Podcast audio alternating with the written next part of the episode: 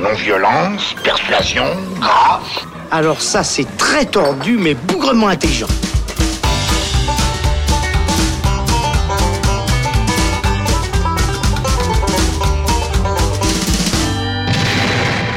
Bonjour à tous, c'est Robin, bienvenue dans le Shot, la version courte du Saloon qui aujourd'hui est consacrée au premier film de l'américain Bradley Cooper.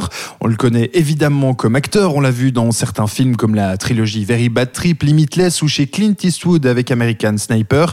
Il sort donc aujourd'hui sa première réalisation, A Star is Born, en compagnie de Lady Gaga dans le rôle titre et on va en parler aujourd'hui avec Alexandre Caporal. Salut Alex. Salut Robin. Alors le film donc est joué par Bradley Cooper et Lady Gaga qui incarne un couple d'artistes. Lui est très reconnu euh, mondialement parlant. Il a vendu euh, des, centaines de milliers de millions de disques. Il remplit des stades. Etc. Elle, par contre, est euh, toute jeune. elle n'a pas encore réussi à faire sa place dans le monde artistique. Ils vont se rencontrer un jour, tomber follement amoureux. Le problème, c'est que lui a quelques problèmes d'alcool qui vont le pousser hors de la scène, euh, place donc qui va être reprise par euh, par sa compagne, une nouvelle star. Voilà, et qui va donc amener euh, évidemment à quelques scènes de, de tension, notamment de couple. Alexandre, c'est la quatrième version de ce film. le film originellement donc Star Is Born était sorti en 1937. Le tout premier. Ouais. Pourquoi faire trois remakes d'un film? Bah, c'est assez spécial ce, ce projet-là, Star is Born. Euh, ça semble très implanté euh, dans, la, dans la culture américaine, c'est-à-dire que euh, on parle de, de l'American Dream, du Star System. À la base, il faut savoir que le, le, le tout premier film de 1937 parle surtout d'Hollywood, puisqu'on s'intéresse euh, à deux acteurs. Ce sera également le cas dans le film de 1954, dont je vous parlerai après, qui lui aussi s'intéresse à deux acteurs. Et en 76 vient Barbara Streisand et Chris Christopherson qui jouent tous les deux euh, des stars de la musique. Et donc Bradley Cooper a remaké, on va dire, ce film de 1976 plutôt que les autres, puisque on s'intéresse voilà à ces deux stars de la chanson. À noter quand même une petite anecdote, c'est que avant Bradley Cooper, ce remake, voilà, euh, le, le, film avec Barbara Streisand était vraiment hyper important. La bande originale du film surtout a cartonné. Euh, Barbara Streisand était une star monumentale dans les années 70 à ce moment-là, tout comme les Lady Gaga aujourd'hui. Mais avant Lady Gaga, c'était Beyoncé qui avait été approché euh, par Clint Eastwood. Euh, tu fais une drôle de tête, je te l'apprends. oui, c'était Clint Eastwood en 2011 qui était attaché au projet pour remaker euh, ce Star is Born des années 70 avec Beyoncé dans le rôle titre. Et finalement, ça s'est pas fait. Bradley Cooper devait donner la, réplique à Beyoncé et finalement euh, il la donnera à Lady Gaga et lui-même euh, lui-même réalisera donc euh, le film pour sa première réalisation. Alors tu l'as dit, des, des, différences quand même entre ces différentes œuvres. On parle de cinéma dans les deux premières versions, de musique dans les deux dernières. Par contre, il y a quelque chose de très intéressant avec A Star Is Born, c'est que eh bien l'histoire est quasiment toujours la même et donc on peut voir les différences générationnelles. C'est ça et c'est ce que j'ai fait. Du coup, j'ai rattrapé en fait les trois premiers les trois premiers films. Euh, et puis j'ai pu euh, regarder un petit peu les, différences, notamment durant euh, certaines scènes clés qui sont qui sont assez notables. Mais on a vraiment deux couples en fait de films. On a vraiment les deux premiers, comme je l'ai dit, 37 et 54, qui sont vraiment très très proches, notamment dans les scènes clés. On, retrouve un petit peu les, les mêmes choses. C'est difficile de, de ne pas spoiler ce film. Hein. On peut dire que c'est un, un drame qui se termine plutôt mal hein, à la fin.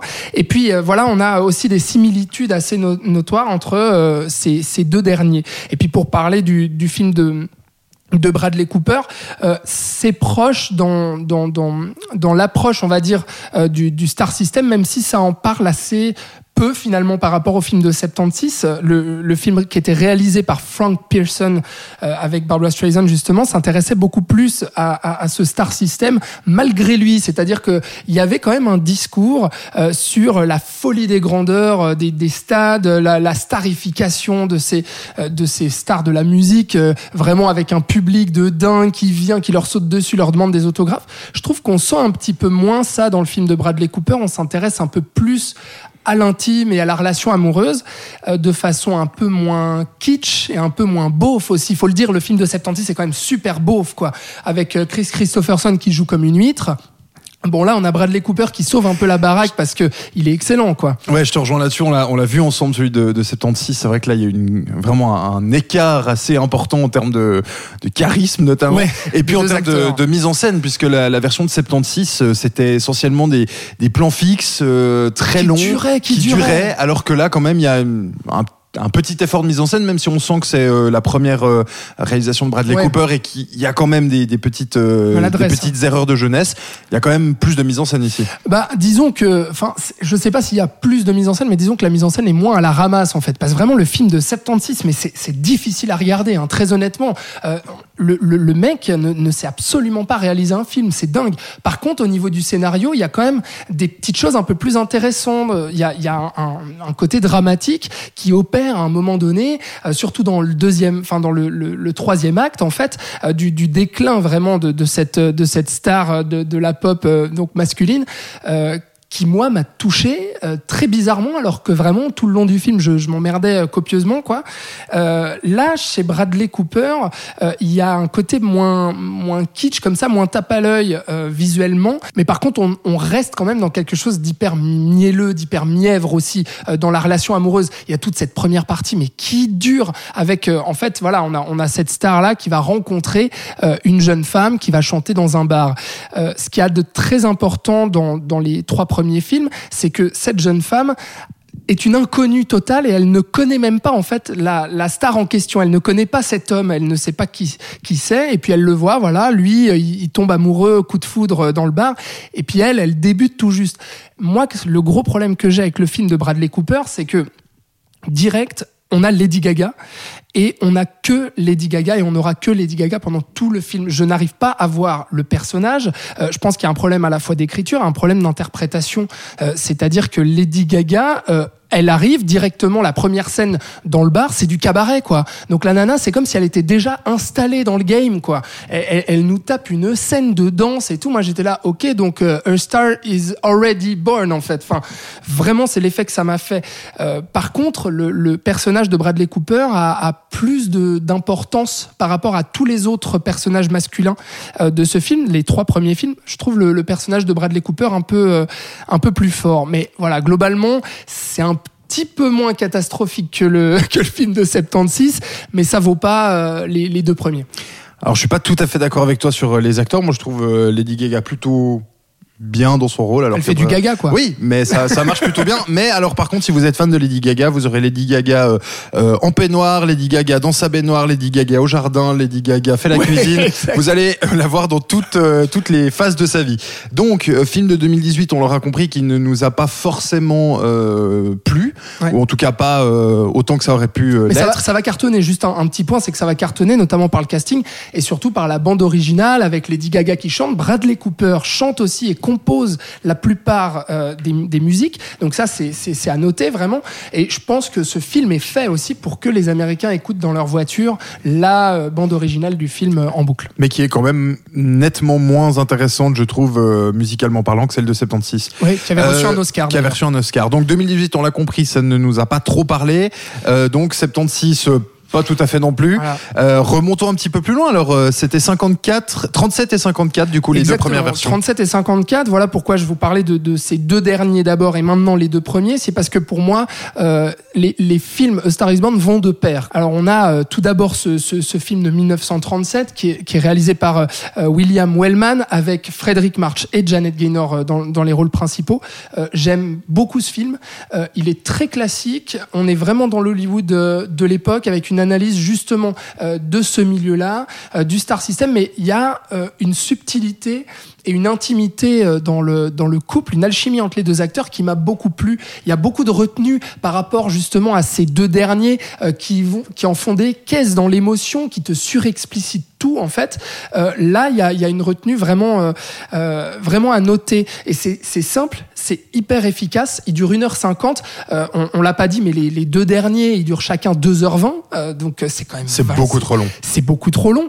Et alors, on peut parler du film de 1954 réalisé par George Cukor avec Judy Garland dans le rôle de la nouvelle star et James Mason qu'on avait vu dans Lolita de Kubrick notamment, qui joue le, le rôle masculin. Alors, elle, elle est très bien. Lui, il est complètement à la ramasse. Euh, Enfin, je trouve, hein, James Mason, il cabotine à mort. On ne croit pas du tout à son personnage. D'ailleurs, il a aucune euh, texture dans le film. Pour moi, c'est le gros problème. Euh, et puis, le film est hyper long. Il dure trois heures quand même. Et par contre, ce qu'il y a d'intéressant, même si je trouve que c'est une version ratée du film de 1937, on est très très très proche. Hein. C'est-à-dire que les événements clés, ils vont presque être exécutés de la même manière. hein. Euh, Il il y a exactement le même type de scène, même s'il y a une réalisation différente. Là, dans le film de 54, on s'intéresse euh, à la comédie musicale, principalement. Euh, on est dans l'âge d'or des comédies musicales, hein, les années 50, et donc du coup, George Cooker euh, s'intéresse à une, nouvelle actrice qui ne va pas être actrice au même titre que cet acteur déchu, mais elle qui va percer petit à petit dans la comédie musicale. Et pour moi, le gros problème de ce film, euh, c'est que comédie musicale, bah, j'attends beaucoup de mise en scène, j'attends euh, des, des shows, de la chorégraphie, euh, j'attends euh, de la musique intéressante. Évidemment. Et là, mais rien de tout ça, quoi. C'est-à-dire qu'il y a des enchaînements de scènes euh, de, de comédie musicale absolument inintéressantes, mais vraiment plates au possible, avec une, une linéarité dans, dans les chansons. Enfin, vraiment, c'est, je trouve que ça n'apporte rien par rapport euh, à l'original, alors qu'il y avait tout pour, quoi. Donc euh, voilà un petit peu. Mon conseil principal, tu, l'auras compris, euh, Robin. Je pense que c'est le film de 1937 de William Wellman, Star is Born, l'original. Ça fait un peu vieux jeu de dire ça. Ouais, alors le tout premier c'était le meilleur, mais là en l'occurrence, après avoir maté les, les quatre films Star is Born, c'est clair et net. C'est celui-là qu'il faut voir. Bon, en tout cas, on va vous laisser aller vous faire votre propre avis dans les salles obscures, puisque Star is Born est sorti euh, en début octobre, le, le 3 octobre pour être précis, dans les salles romandes. Ce sera donc l'occasion d'aller voir le premier film de Bradley Cooper avec Bradley Cooper et Lady Gaga. Merci Alexandre. Merci Robin. Et puis vous allez pouvoir retrouver évidemment tous nos épisodes du Saloon en podcast sur SoundCloud et euh, les différentes plateformes de euh, podcast. Et on se retrouve très bientôt pour un nouvel épisode du Saloon. Ciao ciao shower.